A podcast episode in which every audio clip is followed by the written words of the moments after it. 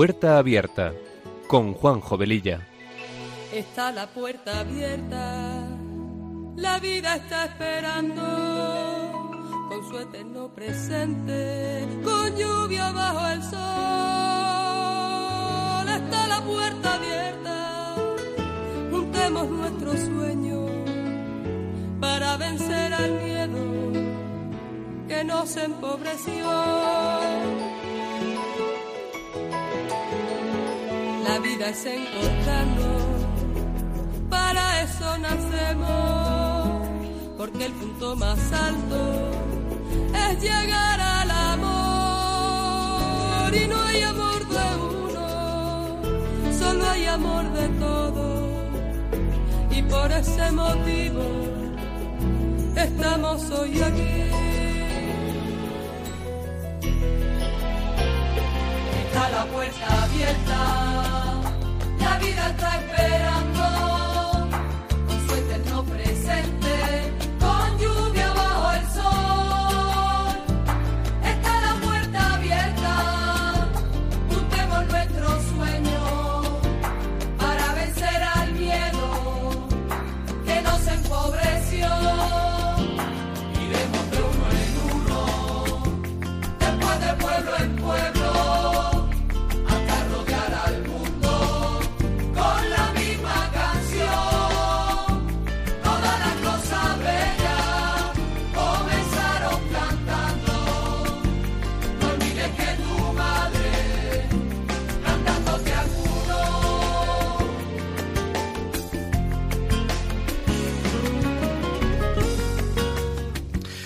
Pues queridos oyentes de Radio María, muy buenas tardes. Eh, comenzamos este programa de Puerta Abierta que se emite los sábados de 3 a 4 de la tarde con una frecuencia quincenal. Con estos buenos deseos nos ponemos en manos de nuestra Madre María y del Espíritu Santo para que sean ellos los conductores del mismo y que a través de esta emisora podamos llegar a muchas personas. Nuestra sintonía dice mucho de lo que este programa pretende ser, un programa que sea una puerta abierta a temas actuales y acompañado de buena música, porque las canciones ponen palabras a aquello que sentimos y que no podemos o no sabemos expresar. Y todo esto dentro de un ambiente distendido, en el que también podamos compartir la buena noticia del Evangelio. Recordaros que tenemos un correo electrónico para vuestras consultas, puerta abierta, todo seguido y en minúscula, arroba radiomaria.es. Y como dice nuestra sintonía, está la puerta abierta a la vida. La vida nos está esperando. Y ya sin más preámbulos, empezamos.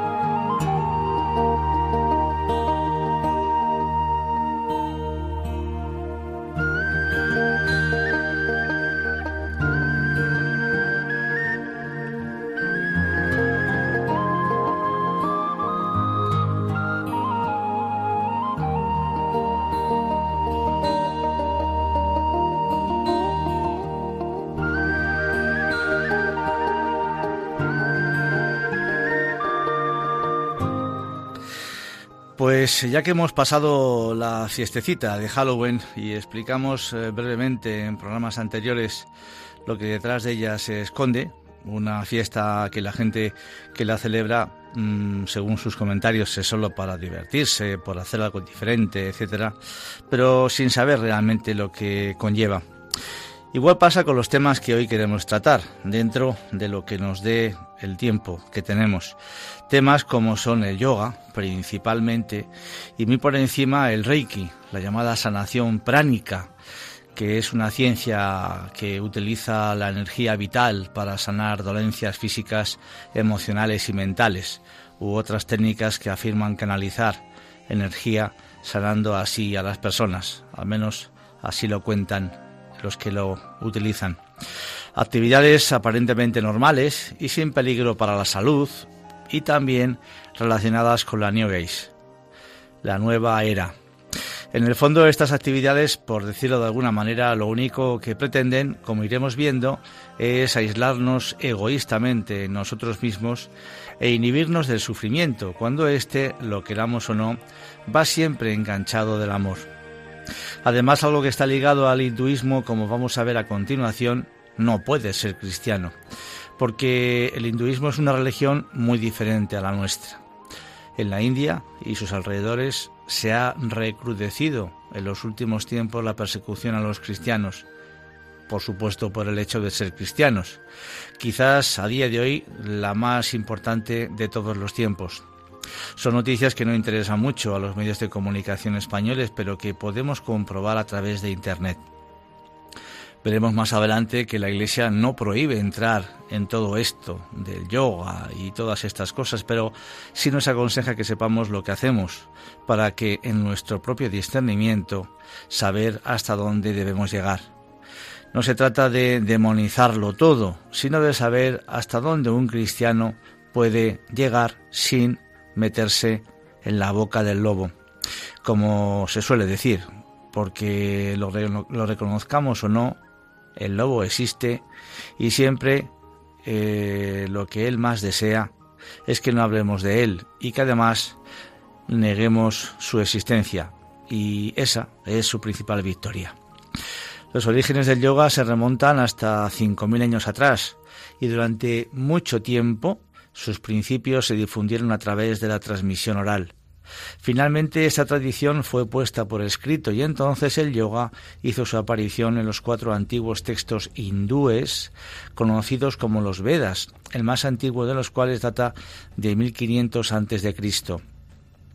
Más tarde un pensador hindú, Cachemiro, llamado Patanjali, compiló y codificó la suma total del saber sobre el yoga probablemente allá por el siglo III antes de Cristo. Su obra llamada el Yoga Sutra es el texto de más autoridad sobre el yoga, reconocido por todas sus escuelas. No es solo relajación, solo respiración o solo meditación. No es solo cruzar las piernas, cerrar los ojos, juntar los pulgares e índices y repetir esa palabrita de Om que seguramente muchos de vosotros lo habréis escuchado en algún momento y que de hecho pues hay mucha gente que le parece hasta simpático. El fin espiritual del yoga es llevarnos a una visión universal propiamente hindú. No es poco común en estos tiempos ver propaganda y promociones del yoga a través de libros, de sitios en Internet, de seminarios de divulgación rutinariamente ofrecidos en gimnasios, de clubs de salud e incluso en algunas instituciones católicas ha penetrado tan exitosamente en nuestra cultura que incluso a mucha gente no se le mueve ni un pelo cuando eso se menciona. De hecho, algunos cristianos han incorporado el yoga a sus vidas y admiran su propia actitud inclusiva. O bien no ven nada incorrecto con practicar el yoga y estarían muy sorprendidos de saber que representa alguna amenaza espiritual de cualquier tipo, considerándolo como simplemente un ejercicio. El problema es que existe gran ignorancia sobre este tema, incluidos los que nos declaramos cristianos. Pero en eso radica su mayor peligro.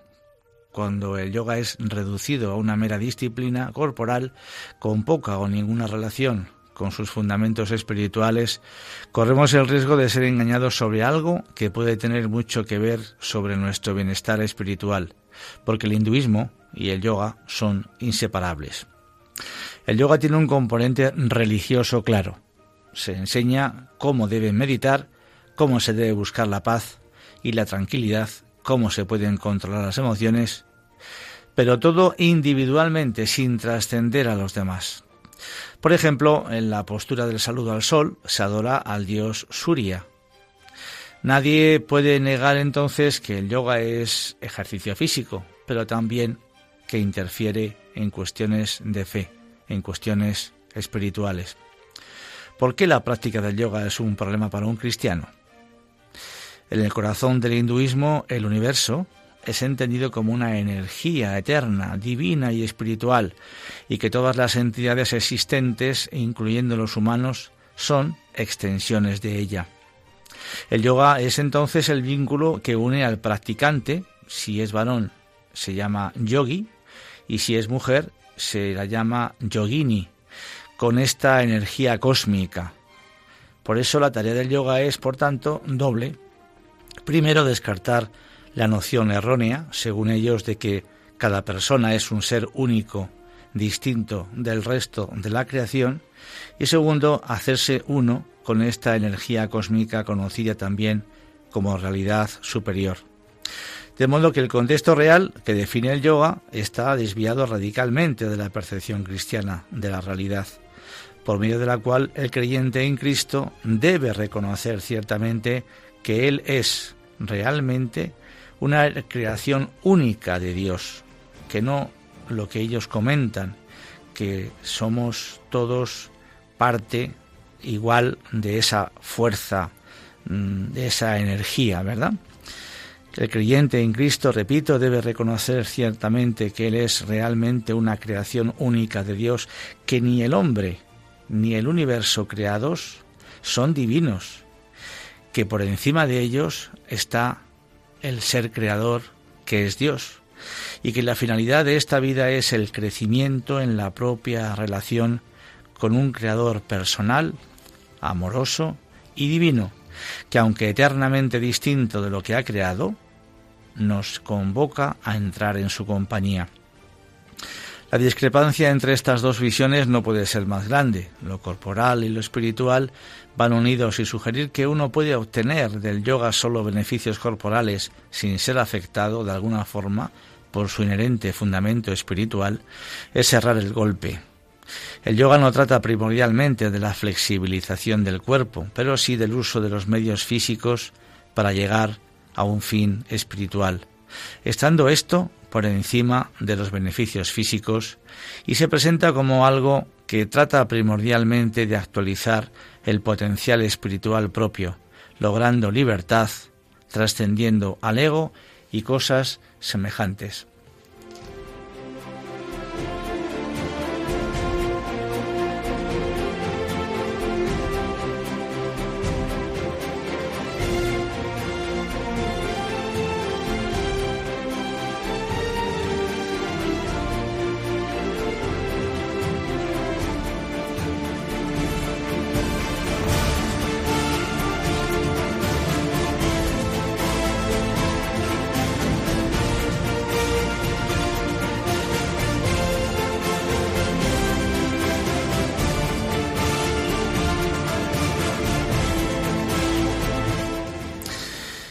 El yoga por eso tiene un componente espiritual, independientemente de si se es consciente o no. Quizás, por analogía, un católico preguntaría si es posible recibir la Eucaristía y no ser partícipe de algo religioso. O planteémoslo de otra manera. Si un ateo toma y consume una hostia consagrada, ¿podemos sostener que no ha recibido el cuerpo de Cristo porque no cree que sea lo que realmente es? Podríamos afirmar que simplemente ha experimentado los, mecanismos físicos de recibirlo, pero no se ha involucrado en una actividad espiritual. Técnicamente hablando, la Eucaristía tiene una realidad espiritual independiente de las creencias de quien la recibe. Y yo propongo que lo mismo ocurre con el yoga. Así como la presencia real de Cristo está contenida dentro de la hostia consagrada, independientemente de si quien la recibe cree o no, así también el yoga tiene un componente espiritual que es real, independientemente del propósito específico de quien lo practica.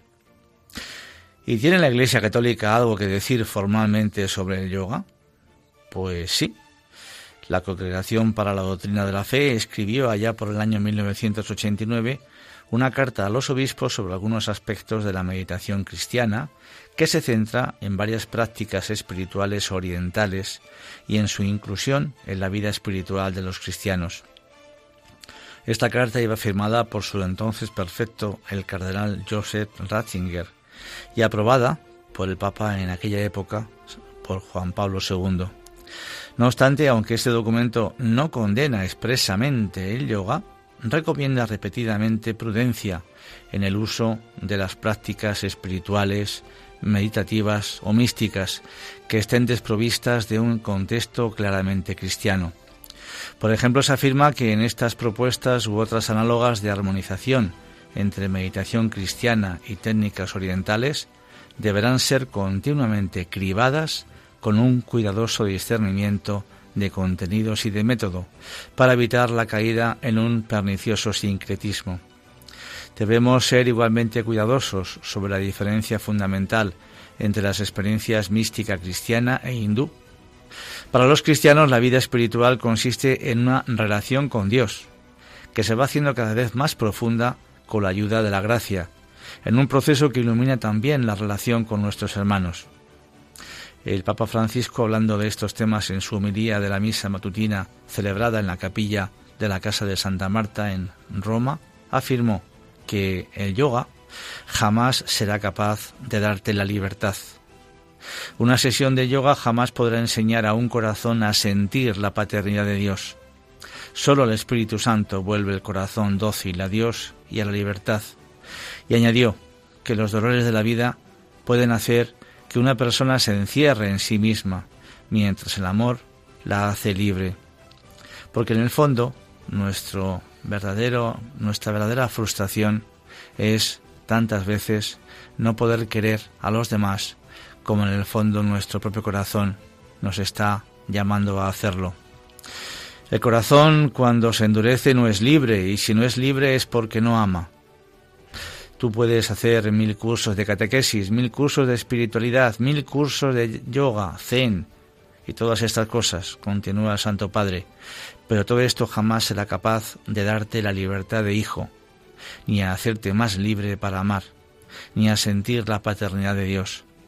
Es sólo el Espíritu Santo quien mueve tu corazón para decir Padre. Fijaos que aquí en este texto la palabra amar, la palabra amor se repite eh, unas cuantas veces. Pues en un audio que eh, escucharemos eh, después veréis que está perfectamente ligado el, su contenido con todas estas palabras.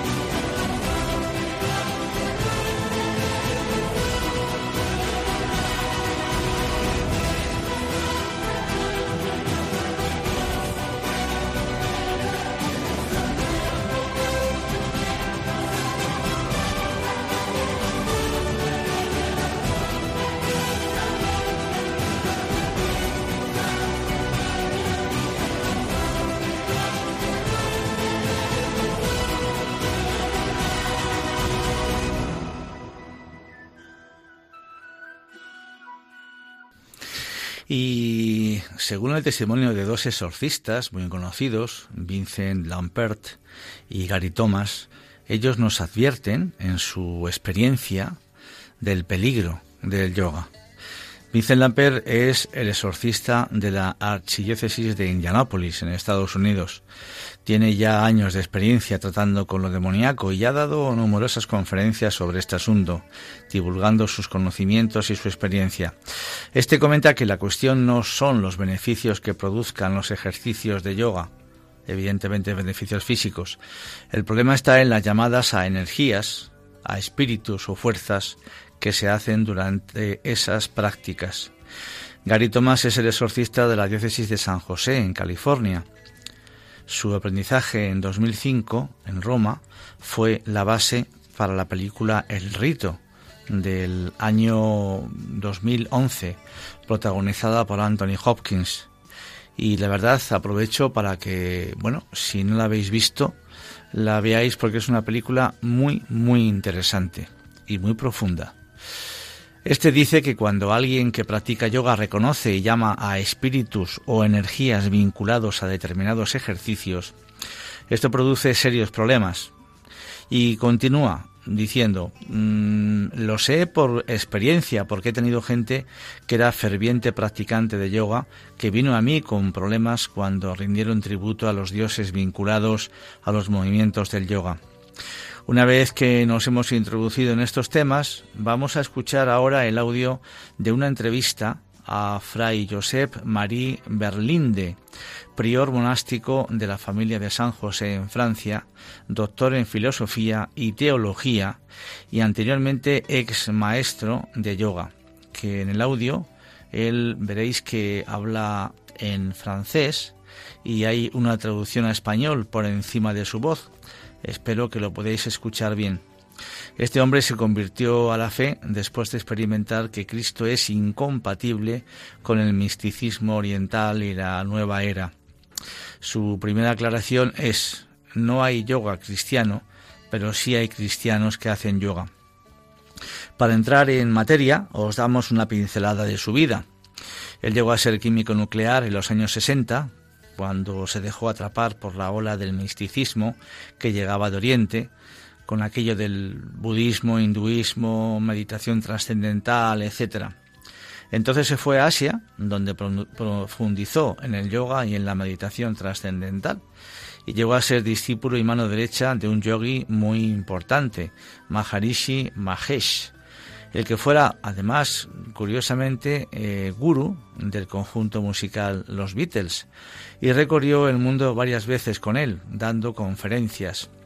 Como veremos, dejó todo aquello, llegado un momento importante en su vida, y volvió a su trabajo de investigador, y entonces se involucra en las prácticas ocultas. Fue medium y trabajó con curaciones energéticas de la New Age hasta que se dio cuenta de que las entidades espirituales que invocaba pues eran verdaderamente demonios. En un momento percibe que lo que hace le impide llegar a amar al prójimo, importante, le impide llegar a amar al prójimo, algo que con Jesucristo sí puede realizar. Purificado por la oración de las influencias malignas, siente el llamado al sacerdocio.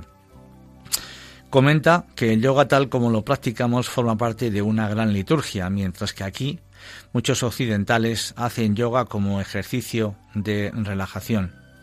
Dicho esto, cuando le dice, cuando le dije, eh, sigue hablando él en la entrevista, cuando le dije al guru en un viaje a Alemania que los europeos estaban haciendo yoga para simplemente relajarse, él tuvo un ataque de risa. Luego pensó por un momento y me dijo, pero esto no evitará que el yoga haga su efecto, lo cual es muy significativo.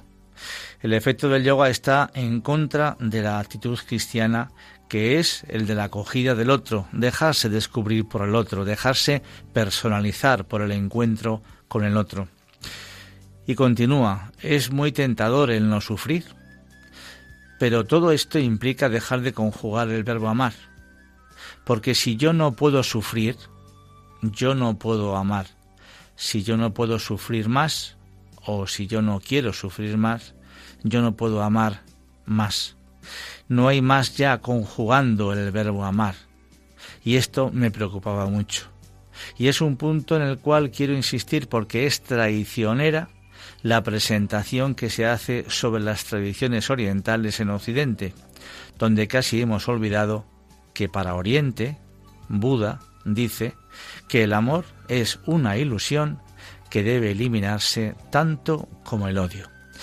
Pues vamos a escuchar el audio. Eh, veréis que no tiene desperdicio, es un poquito largo. Yo eh, os animo a que tengáis un poquito de paciencia porque el contenido es muy importante. Es el testimonio de una persona que ha salido de un mundo muy complejo, muy complejo, que se ha metido después, saliendo de ese mundo, en otro, mm, no tanto, pero casi, y que un buen día, como vais a comprobar, en una iglesia, en una iglesia, en una Eucaristía, se encuentra verdaderamente con el amor que es Jesucristo a través de un sacerdote que en ese momento oficiaba la Eucaristía y que además casualmente era el exorcista de aquella diócesis. Vamos a escucharlo.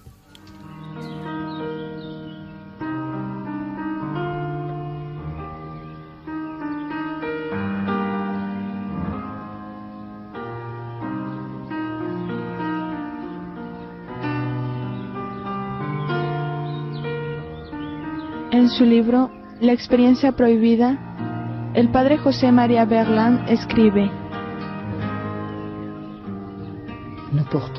No llevamos todos en nosotros el deseo de un encuentro que nos colme, la aspiración a la plenitud, el llamado a arrancarnos de la mediocridad de nuestra vida cotidiana para lanzarnos hacia el ser absoluto, es el primero.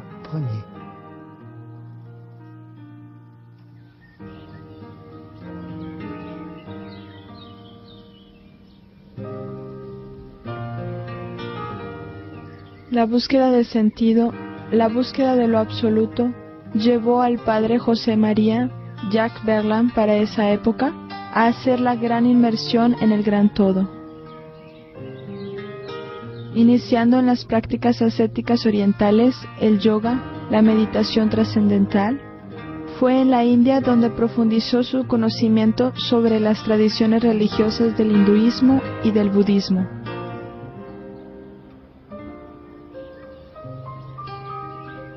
Siendo llevado más adelante a las prácticas esotérico-ocultas, nos cuenta hoy su experiencia y la confrontación con la verdad de aquel que vino a buscarlo al otro extremo del mundo, Cristo.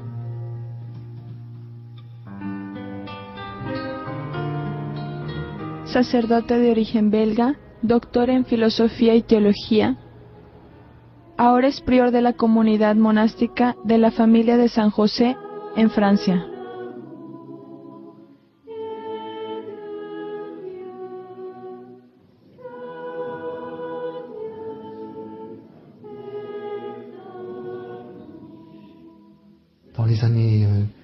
En el 68 tenía 20 años. Era la época de la exuberancia, de la gran revolución cultural. Yo era investigador de química nuclear y los medios científicos y de investigación se encontraban en plena efervescencia. En ese momento me dejé llevar por esa ola. Me orienté hacia las propuestas de Oriente que en este momento invadían el horizonte francés, y no solo el de Francia, sino el de la cultura occidental.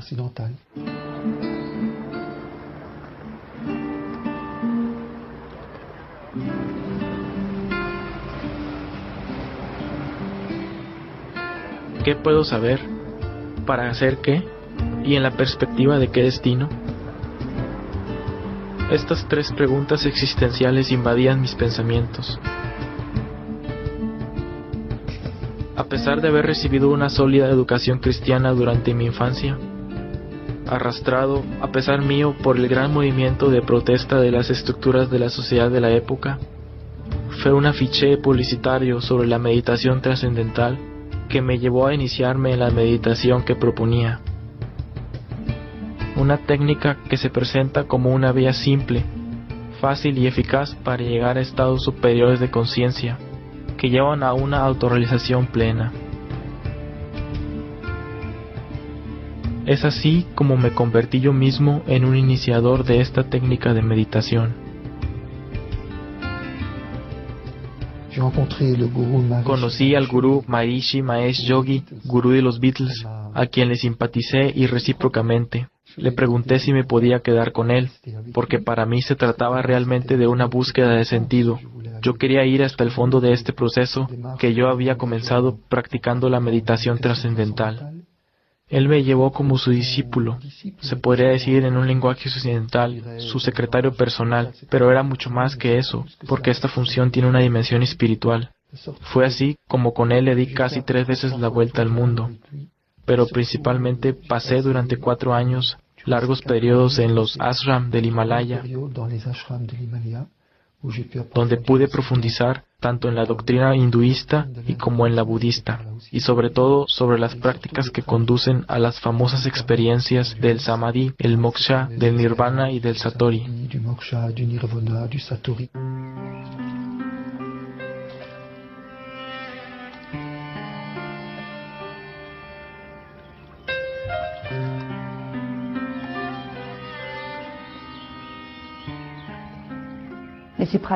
Pero estas experiencias son prácticas intensivas de yoga. Para usted, ¿cuál es la visión de estas místicas naturales, como el hinduismo, el budismo? Digámoslo en dos palabras, ya que para la tradición oriental, a la que Occidente se volcó en esos años, para estas tradiciones no hay Dios trascendente personal, pues es aquel al que se trató de eliminar. Por lo tanto, es un divino inmanente, una energía divina impersonal. Todo sería divino por naturaleza. Todo lo que existe sería de naturaleza divina. Si todo es divino, es una energía impersonal en la que tengo que sumergirme, en la que debo ahogar mi yo personal para lograr esta experiencia de fusión con el gran todo. Es efectivamente una experiencia fascinante, y puesto que yo pude vivirla en varias ocasiones, ¿en qué es ella fascinante?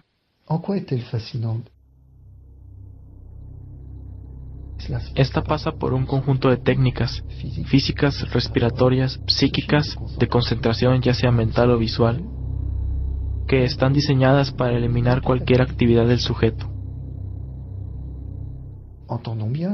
Pongámoslo claro, no hay más sujeto que de verbo alguno. Me muevo, pues bien, basta con no moverme más. Tomando una posición como la del loto se puede mantener una inmovilidad perfecta. No me muevo más, pero aún estoy respirando. Pues bien, basta controlar la respiración hasta que ya no sea sino un velo. Prácticamente nada, por el pranayama.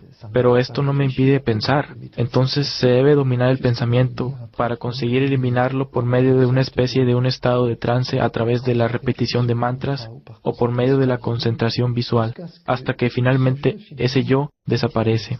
Efectivamente, la fascinación de la experiencia es que no hay más sufrimiento posible puesto que ya no hay más un yo.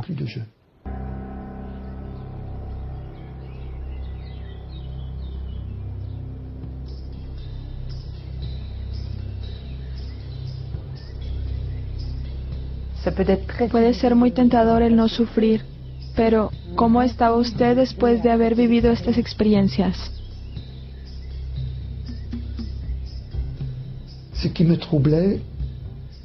Lo que me perturbaba en la relectura de estas experiencias es que renunciar al sufrimiento es sin duda muy atractivo, pero también implica renunciar a conjugar el verbo amar, porque si yo no puedo sufrir más, yo no puedo amar más. No hay más yo conjugando el verbo amar. En verdad me preocupaba mucho.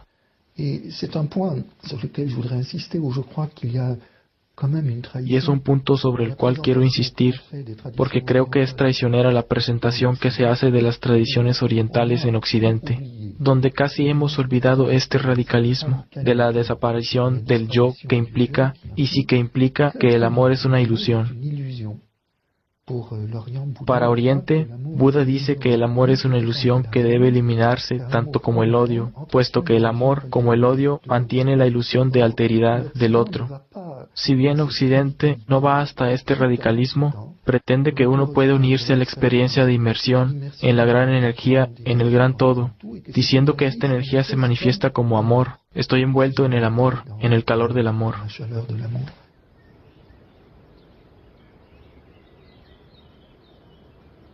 Pero entonces el amor no es una persona. ¿Es una gran energía en la que el hombre pretende que puede sumergirse? Allí hay evidentemente un problema, porque si yo experimento que soy amado, entonces yo soy amado por alguien, por una alteridad, siendo el amor la perfección de la relación entre dos personas que eligen libremente acogerse mutuamente. Y ahí nos encontramos con otro lenguaje, el lenguaje judeo-cristiano, donde un padre me ama con un amor infinito,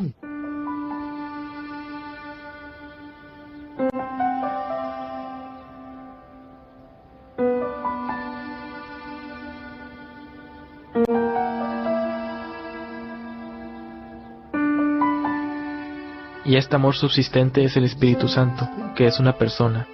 De lo contrario, no puedo hablar de amor. Se necesitan dos para el amor.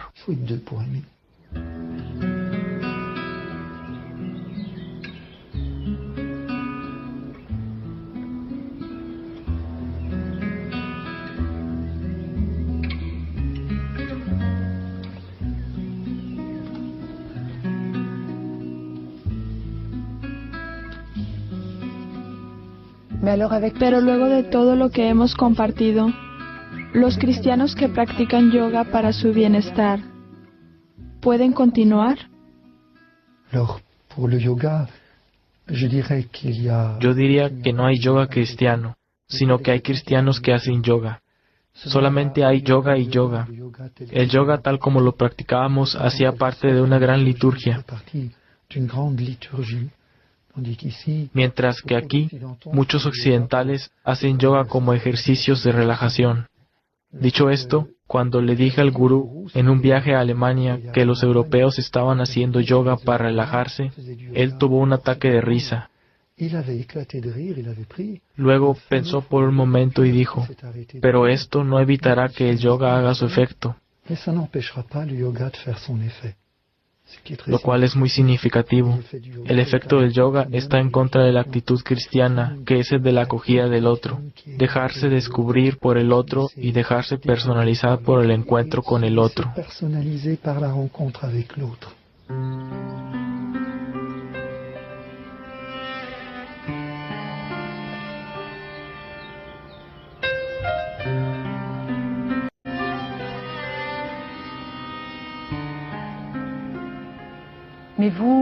Pero para usted, hoy como cristiano, ¿cómo se posiciona usted con respecto a la cosmovisión del hinduismo? ¿Puede el hombre realizarse plenamente en la mística hinduista? No satanizo el hinduismo, pues hace parte de las grandes tradiciones religiosas que son la expresión de esta búsqueda humana de Dios. Y donde quiera que el hombre busque la verdad, el Espíritu Santo está secretamente presente pero hay una radicalización en el hinduismo que obviamente yo no puedo seguir. Me explicaré por medio de una comparación entre la muerte de Buda y la de Cristo, que realmente me golpeó. Buda está enfermo, llama a sus discípulos, les da las últimas instrucciones, se pone en posición de loto se retira hacia el nirvana con su pequeña sonrisa característica. Se retira a tal punto que muere, es decir, abandona su cuerpo. Ahora bien podemos decir, es un poco técnico, que la orientación de las energías en la posición del loto corresponde un poco a lo que pasa con el niño en el vientre de su madre, a una posición fetal. Hay pues una concentración sobre él, una implosión, en cambio, Cristo muere completamente desplegado en un grito, con los brazos abiertos, en una donación total de sí mismo.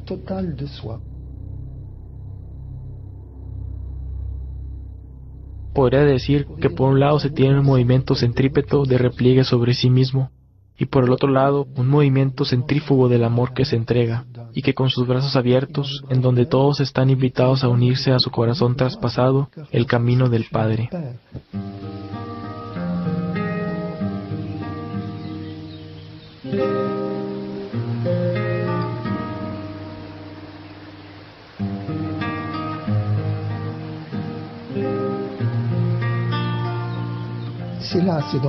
Entonces fue ahí que el Señor me vino a buscar, en esta duda ante los caracteres ilusorios del amor.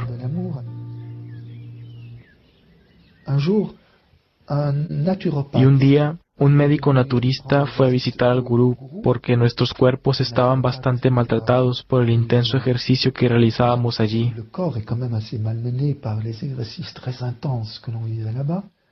Este naturista era cristiano y como yo era el secretario personal del gurú, aunque no se le llama así, debía pasar por mí para encontrar al gurú. Entonces, en espera de la reunión, nos pusimos a conversar y él me preguntó, ¿Usted fue un cristiano? ¿Usted está bautizado? Le dije, claro. ¿Y usted era un cristiano? Pero hoy, ¿quién es Jesús para usted? Y entonces esta experiencia es difícil de expresar, pero percibí intensamente la presencia de Jesús que me preguntó, Hijo mío, ¿cuánto tiempo me harás esperar?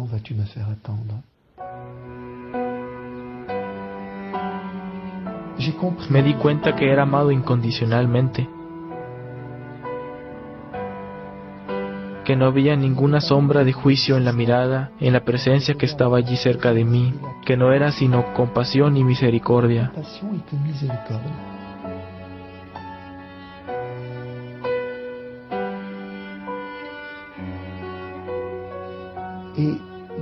Y de repente, Dios mío, me encontré de pie, pero con una fuerza increíble, y de pie entendí, sabes lo que tienes que hacer.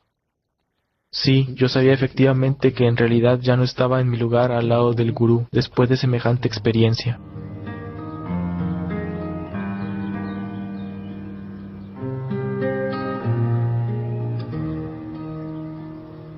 Así es como Jacques Verlaine, ayudado en la práctica por la providencia divina, abandona el ashram de India y al gurú Maharashi Mahesh Yogi. Toma un avión a Europa, a Bélgica, teniendo como único equipaje un maletín con algo de ropa y sus papeles.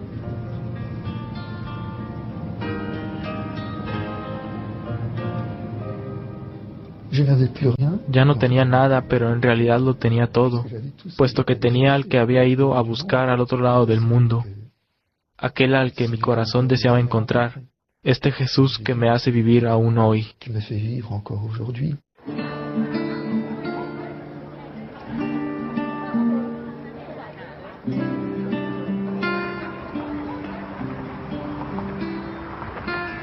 Pero mi regreso a Bruselas fue inmediatamente agitado en búsqueda de un interlocutor que pudiera ayudarme a hacer balance de todo lo que había vivido, sin atreverme a dirigirme a representantes de la iglesia. Me puse a frecuentar personas que parecían más en condiciones de declararme. Parecían al corriente de algunas concepciones transmitidas por el hinduismo, tomando como referencia a los evangelios. Puse mi confianza en este grupo que se decía cristiano.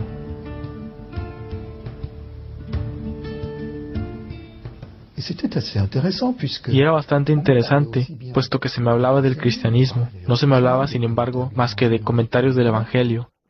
Y se me hablaba también de energía, lo que me recordaba a la India, de reencarnación. ¡Qué bien! No lo sabía, pero había entrado en una escuela esotérica, una escuela crística, pero para nada cristiana. Entonces comenzamos con estas doctrinas esotéricas, con bastante prudencia con el fin de no mostrarme las incompatibilidades con el cristianismo. Luego dimos el giro al ocultismo. Se dijo a este joven convertido que el Señor le había dado dones extraordinarios y que debía, en nombre de la obediencia al Evangelio, ponerlos al servicio del próximo y me vi involucrado en prácticas ocultas, en el ámbito de lo que se llamaría hoy terapias energéticas, es decir, manipular las energías ocultas con el fin de obtener curaciones.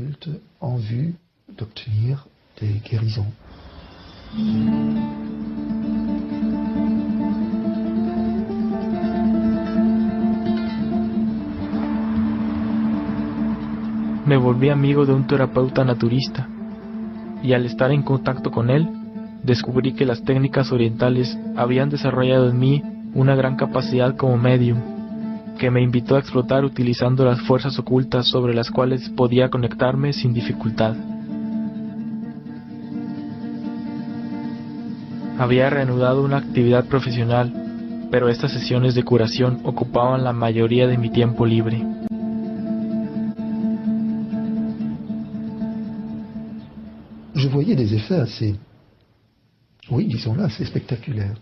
Veía efectos bastante espectaculares.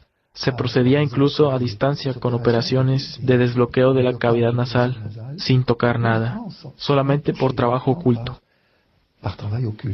¿Y las personas eran de verdad sanadas? Si la gente es sanada por esta clase de prácticas, respuesta no. Hay un desplazamiento de síntoma, pero eso también lo supe mucho más tarde. ¿Cuántas veces observa que una persona recibe una curación oculta y el síntoma desaparece, pero 15 días más tarde hay otro síntoma, Pero ¿cuál es el problema? Vuelvo a esta sesión y el síntoma desaparece de nuevo, y así sucesivamente. En vez de decirse con sentido común, mira qué curioso, si debo consultar a un médico cada 15 días, debe haber un problema y normalmente cambio de médico. Pero no, hay una alineación progresiva de la libertad, hay un vínculo que se instaura.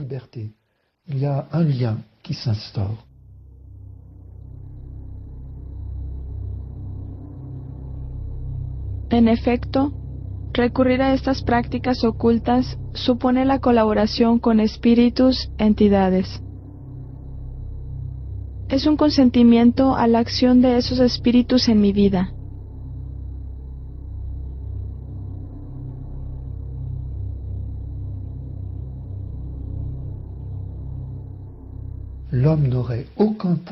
El hombre no tendría ningún poder sobre los planos ocultos sin la colaboración de las entidades que controlan el plano oculto sobre el cual trabaja. Digo entidades, de latín entitas, que quiere decir algo que existe. Entonces nosotros, en nuestras tradiciones, hablaremos de demonios. Son espíritus inteligentes que tienen la capacidad de pensar, de querer y de trabajar con el hombre, de llamarlo aunque no como nosotros hablamos aquí. Y así vemos que todas las tradiciones cristianas u otras nos ponen en guardia contra toda forma de alianza, de colaboración con estas famosas entidades. Y es allí donde justamente el trabajo en el ocultismo o la magia se vuelve peligroso, no a causa de las energías, sino debido a la colaboración. Saben, puedo remontarme a San Agustín sobre este análisis acerca del poder de apagar el fuego. Por medio de una fórmula que se pronuncia, se llega a eliminar los efectos de una quemadura, no solo el dolor, sino también la herida.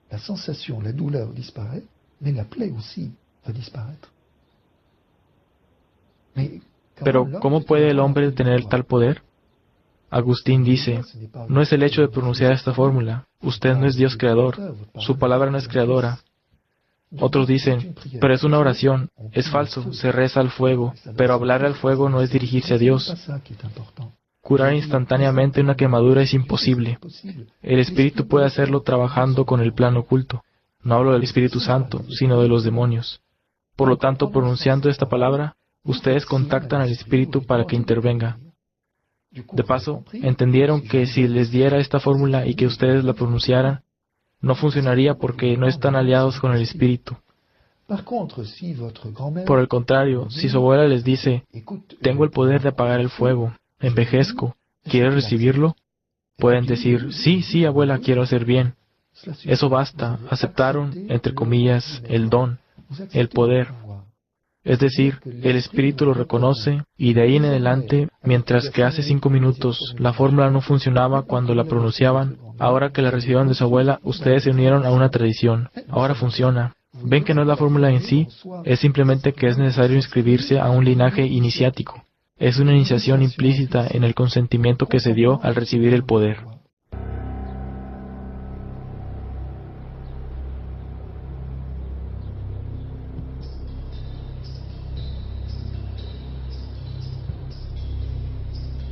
Así, hoy se desarrollan en nuestras sociedades una multiplicidad de iniciaciones implícitas a los poderes ocultos, a través de las drogas, del espiritismo, la videncia, los horóscopos, la magia, la brujería y tantos otros. Tales propuestas son seductoras, fascinantes ante el poder que proponen volverse amo de Dios y de los otros. Pero la Biblia, la Iglesia, condenan todas estas prácticas ocultas que son contrarias al respeto a Dios y a la vocación del hombre.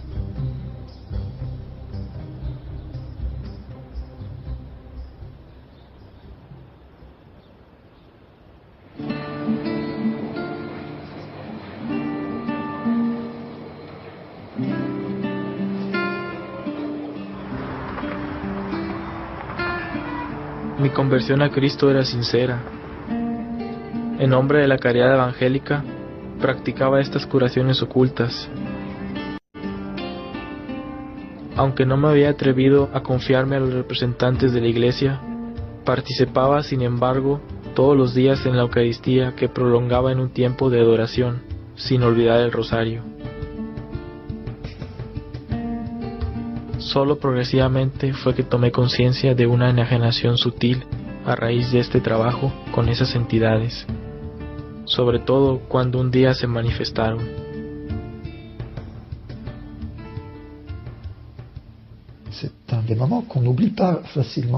Es uno de esos momentos que no se olvidan fácilmente. Trabajábamos a menudo en grupo en las manipulaciones que llamábamos colectividad magnética, y en un profundo silencio oí a alguien llamarme y respondí, ¿sí? Pero nadie me llamaba. Eso se repitió varias veces y me dije, pero aquí hay un problema, no hay nadie exteriormente y no es la voz interior, claramente se reconoce la diferencia. Y yo estaba muy preocupado.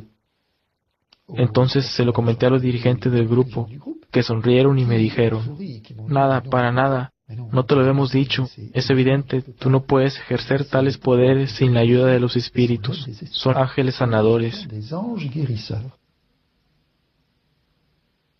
Bueno, a un ignorante se le pueden decir muchas cosas, y se me refirió al libro de Tobías, el ángel que acompañó a Tobías. Quedé más o menos tranquilo.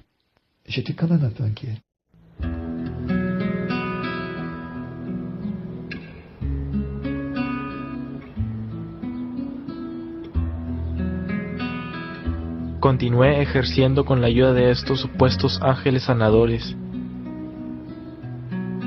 hasta el día en que me trasladé a París, en Francia. Y allí, como cada día, asistí a una Eucaristía al mediodía.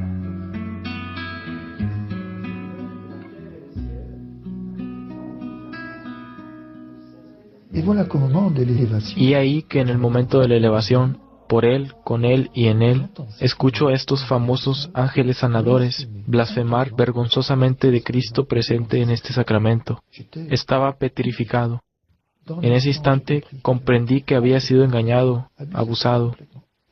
Al final de la celebración busqué al sacerdote en la sacristía y le conté mi historia. Y me respondió, eso no me asombra. Soy el exorcista de la diócesis. Y este detalle es muy importante. Iba todos los días a misa y no pasaba nada. Los espíritus, las entidades se ocultaban. Sabían muy bien que allí era mejor quedarse quieto. Pero la autoridad que reposaba en este sacerdote los obligó a rebelarse para poder hacer la gran limpieza. Se imaginarán que no estaba nada orgulloso. Pude allí mismo depositar todos estos poderes a los pies de la cruz de Jesús pidiendo ser liberado, lo que se logró con oraciones intensas y un largo periodo de convalecencia que fue muy importante.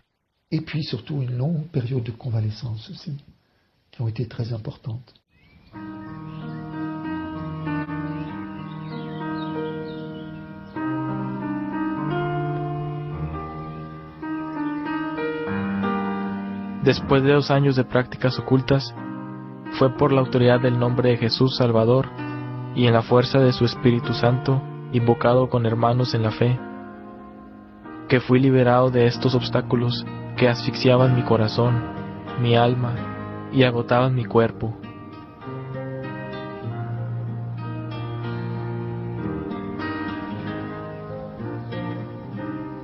A pesar de todos estos extravíos, la llamada a sacerdocio maduraba en mi corazón desde mi regreso de la India. Decidí esta vez abrirme a la iglesia y tomar el tiempo necesario para releer y comprender toda mi historia a la luz del Evangelio.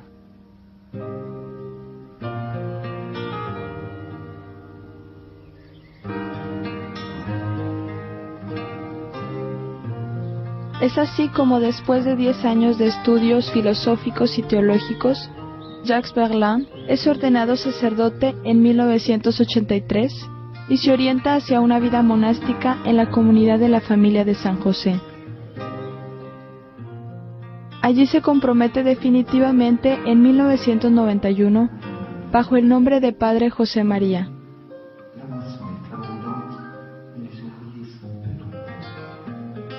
después de 20 años de trabajo y de silencio sobre su historia, da testimonio hoy de la obra de Dios en su vida alrededor del mundo.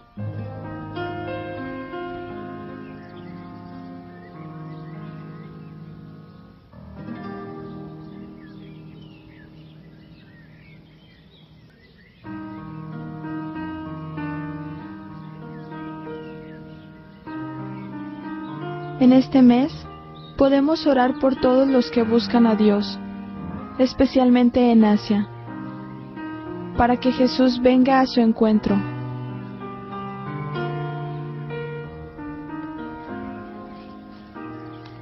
La palabra del mes está en el libro de los Hechos de los Apóstoles, capítulo 4, versículo 12. Porque no hay bajo el cielo otro nombre dado a los hombres que el de Jesús, por el que nosotros debamos salvarnos.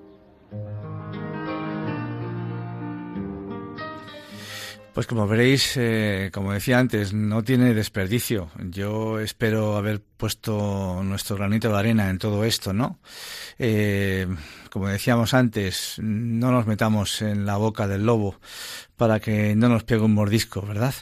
Que ya bastante con pequeñas cosas al cabo de cada día, pues eh, somos tentados para caer en tantas trampas. Pues el tiempo se nos acaba. Ha sido un verdadero placer estar con todos vosotros. Yo os emplazo, Dios mediante, al sábado 1 de diciembre, ya nos metemos en diciembre, a encontrarnos de nuevo en este programa de Puerta Abierta a las 3 de la tarde. Podéis seguir en nuestra sintonía escuchando a continuación el programa Maestro, enséñanos a orar. Gracias, un saludo muy cordial y que Dios os bendiga a todos.